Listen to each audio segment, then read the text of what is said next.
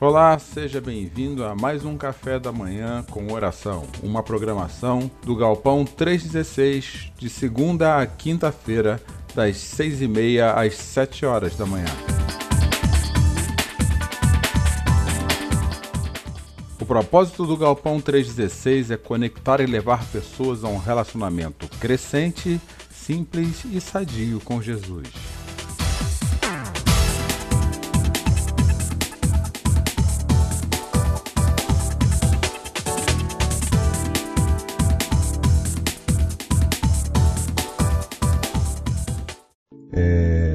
Quero começar esse café da manhã coração com a partir de um artigo que eu li semana passada num site da BBC News, onde ele tratava a respeito de alguns sinais que o brasileiro tem dado nesse período de exposição prolongada à Covid. E esse site, esse, esse artigo, nessa matéria, ela trata de uma pesquisa que foi feita em 28 países, inclusive o Brasil, e ela traz uma informação, no mínimo, alarmante para nós brasileiros. É, de todos os 28 países, o brasileiro mostrou-se ser a pessoa mais solitária do mundo. E isso alarmou demais nesse período de pandemia, com a questão do isolamento social. Então, nós acabamos sendo tomados de uma profunda solidão. Independentemente, inclusive, de estarmos acompanhados das pessoas que nós costumeiramente temos ao nosso lado, mas a solidão é uma doença terrível. Ela pode vir se tornar uma doença terrível. Ela é um estado que pode vir a se tornar uma doença terrível e nos deixar até depressivos. E as causas foram inúmeras, que voltadas para o pensamento dessas pessoas que ocasionaram esse sentimento, e nos conduziram elas a esse estado. E eu me pergunto quantas vezes nós nos sentimos solitários nesse período que nós temos vivido, agora aqui, pelo menos no estado de São Paulo, em nossa cidade também, voltando à fase vermelha, tendo que lidar com nossas dificuldades, com as nossas lutas. Ontem eu, isso me fez lembrar que ontem eu publiquei no meu Instagram uma frase sobre o que mais te incomodou, né? O que alterou sua vida. Não, é uma pergunta nos stories, o que alterou sua vida nesse período de pandemia? E uma pessoa falou que foi ansiedade. Estou falando de um outro assunto, mas quero chegar na mesma resposta. E eu falo, como é que você lida com a ansiedade? Ela falou assim, que quais, quais sintomas que essa ansiedade te traz? E esses são sintomas que eu vou falar agora que são muito parecidos com o da solidão. Ela falou assim: aí eu não consigo ficar parado. E eu, conversando com ela depois dessa resposta, eu dizia que às vezes nós não conseguimos ficar parados porque quando os ruídos externos à nossa vida eles cessam, nós temos que lidar com os nossos ruídos internos. E a solidão também revela os nossos ruídos internos. A solidão revela as nossas as brigas que nós temos feito em nossas mentes. A solidão revela a dor, algumas dores, algumas cicatrizes do nosso coração. E nós temos que aproveitar esse momento para transformar solidão em solitude. E você deve estar se perguntando agora, Cláudio, qual é a diferença entre solidão e solitude? A solitude é quando nós percebemos, biblicamente falando, porque existe um conceito de solitude que não é bíblico, mas biblicamente falando, a solitude é a nossa é desenvolver a capacidade de perceber a Deus dentro da solidão. É desenvolver a capacidade de entender o movimento de Deus quando nós nos sentimos amargurados e sozinhos, quando nós nos sentimos imersos, nos percebemos imersos em nossos pensamentos, quando a nossa mente acelera e a gente não sabe nem onde é o pedal do freio, e entender que Deus está ali contigo naquele momento. Eu quero falar hoje com vocês, antes do nosso minuto de oração, sobre a vida de um homem que sentia-se solitário no meio da multidão. E nesses termos ele encontrou Jesus. Mas não foi fácil a ele chegar até Jesus, porque pessoas solitárias, elas se sentem à margem da população. É como se ninguém estivesse vendo a sua dor. É quase como um fantasma. Porque a dor interna ela não é facilmente vista por pessoas apressadas que andam à nossa volta, pessoas que não olham nos nossos olhos, por pessoas que não param para nos perceber. E esse homem, ele, no caso dele, ele sofria com uma doença que era cegueira, e isso o deixava marginalizado, à margem da multidão, e até rejeitado. Certamente era um homem que vivia um profundo estado de solidão. Mas ali, sentado à beira do caminho, ele percebe que alguém passa. E essa percepção de quem estava passando não foi, obviamente, lhe dado pelos olhos, porque, afinal de contas, ele não enxergava o que estava acontecendo. Talvez ouvisse os gritos da multidão, as histórias que um ou outro passavam ao seu lado contando, mas certamente ele não sabia quem estava ali visivelmente. Mas abriram-se nele outros olhos, os olhos da fé. E foram esses olhos da fé que o conduziu até os pés de Jesus. E eu vou ler para vocês um trecho dessa história do Evangelho de Marcos, capítulo 10, a partir do versículo de número 46. Depois de passarem algum tempo em Jericó, Jesus saiu da cidade, seguido pelos discípulos e por uma multidão. E um mendigo cego, chamado Bartimeu, filho de Timeu, estava sentado à beira do caminho. Quando ele soube que Jesus, o Nazareno, passava por ali, começou a gritar: Filho de Davi, Jesus, misericórdia. Tem misericórdia de mim. Muitos tentaram fazê-lo calar, mas ele gritava ainda mais alto: Filho de Davi, tem misericórdia de mim. Jesus parou e ordenou: Tragam-no aqui. Eles foram chamá-lo. Hoje é seu dia. Ele está chamando você. Levante-se. Jogando longe sua capa, ele ficou em pé e foi até Jesus. Jesus perguntou: O que você quer de mim? O cego respondeu: Senhor, eu quero ver. Siga seu caminho. Sua fé salvou e curou você, disse Jesus. No mesmo, no mesmo instante, ele recuperou a visão e seguia Jesus estrada. Bartimeu, na solidão da sua cegueira, conseguiu enxergar Jesus com os olhos espirituais. Ele ouviu falar Jesus passava por ali, mas até então ele poderia ser como qualquer um dos muitos profetas que se diziam inclusive Messias na época de Jesus mas os olhos da fé de Bartimeu foram abertos. Tanto que ele chama Jesus por um título que só aqueles que sabem que ele é o chamam, Filho de Davi. Era forma de se falar que Jesus era descendente do maior rei que Israel já teve. Era forma de dizer que Jesus é aquele que foi enviado por Deus para recuperar vistas aos cegos, como diz Lucas no capítulo 4.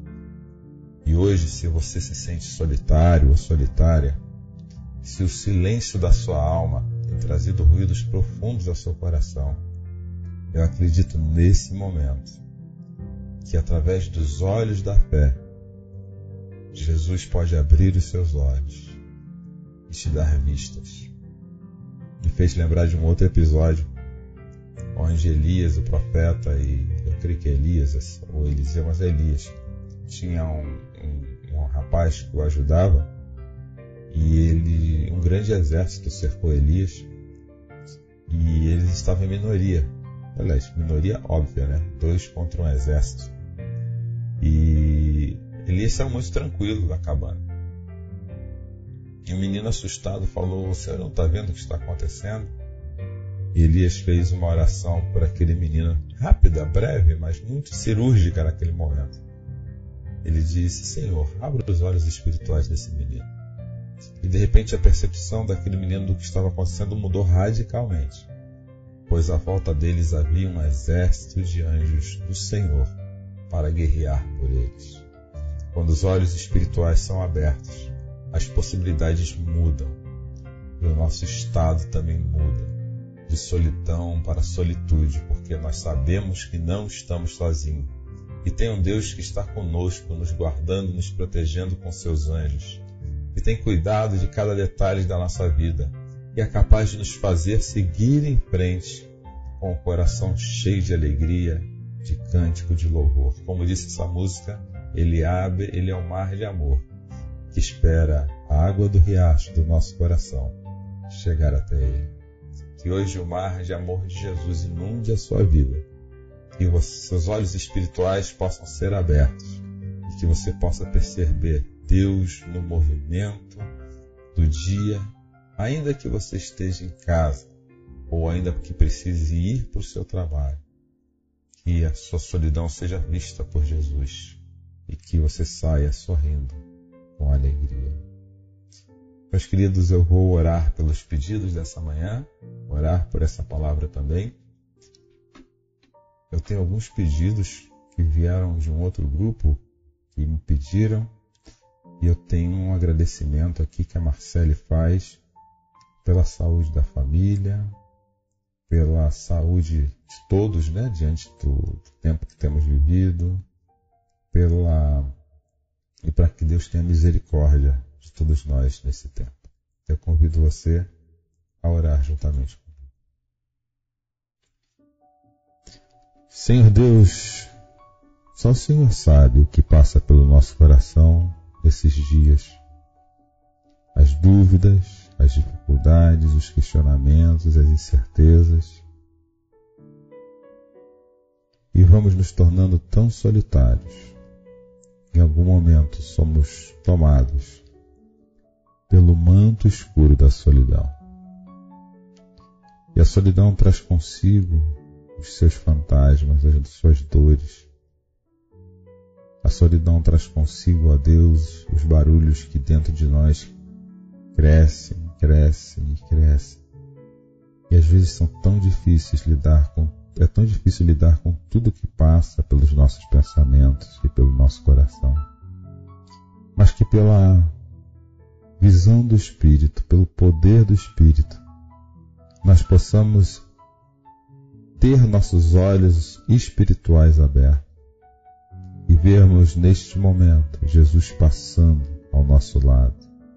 Revela Jesus àqueles que nos ouvem essa manhã, ó Deus. E que nós coloquemos diante de Jesus aquilo que nos tira a visão, a percepção do seu reino, do seu reino presente aqui, agora, conosco. Abre os nossos olhos espirituais, ó Deus, por misericórdia, Coloca em nós, ó Deus, um espírito alegre, que o caminho seja visível, mas que saibamos que é um caminho conduzido pelo teu amor. Pai querido, nós oramos por todos aqueles que estão nos leitos de enfermidade, não somente acometidos de Covid, mas as demais doenças que parecem ter ficado esquecidas. Nós oramos pela Patrícia, esposa do pastor Guilherme Serrano, que foi desacreditada do seu câncer. Nós oramos, ó Deus, pela Sandra, irmã da Magali, que também, ó Deus, passa os últimos dias difíceis por essa doença. Nós oramos, ó Deus, e já somos gratos toda a família do Marcos, amigo nosso, a Rose, seu pai, que tem passado pela Covid, a família do a família do Robson, a Vânia também. Robson já está distante, já passou por esse momento, já segue em frente, mas a Vânia ainda tem mais alguns dias de isolamento, ó Deus. Nós oramos, ó Pai, por aqueles que têm sofrido emocionalmente por essa exposição prolongada. Nós oramos, ó Deus, pelo luto da família do Dr. Alfredo, pedindo misericórdia sobre o coração deles. E os enlutados, ó Deus, que têm enterrado seus entes queridos, às vezes de forma tão abrupta, traz o poder do Teu Espírito sobre seus corações.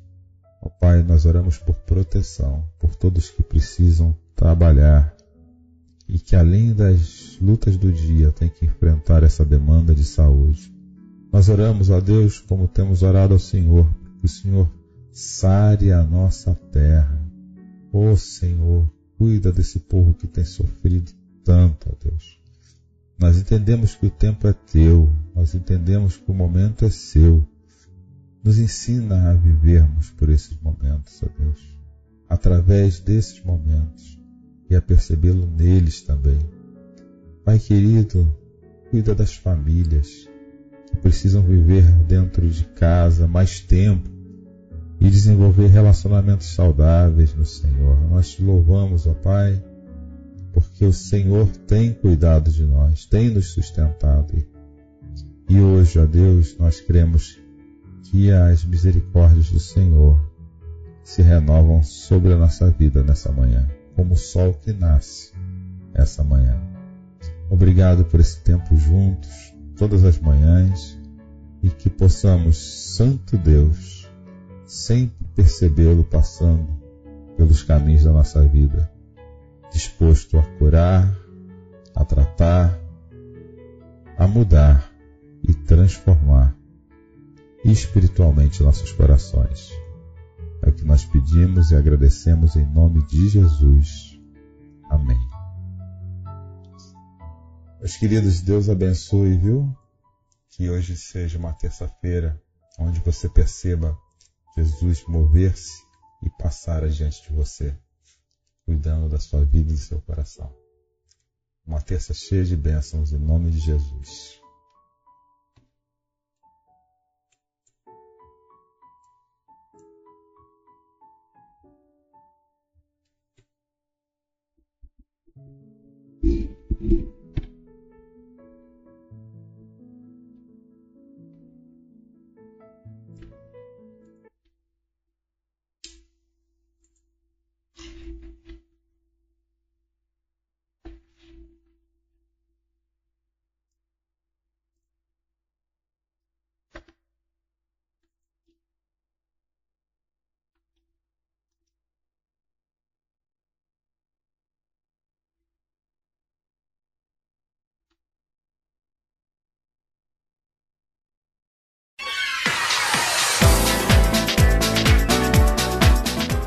O Ministério a Igreja Galpão 316, ela cresce com a generosidade do coração de todos aqueles que contribuem financeiramente conosco. Se você quiser ser um dizimista do Galpão 316, você pode fazer um depósito através da nossa chave Pix, que é o CNPJ 30.667.669 barra invertida 0001 00, essa é a nossa chave Pix, ou através do Banco Itaú, agência 4522, conta corrente 386640. Igreja Calpão 316.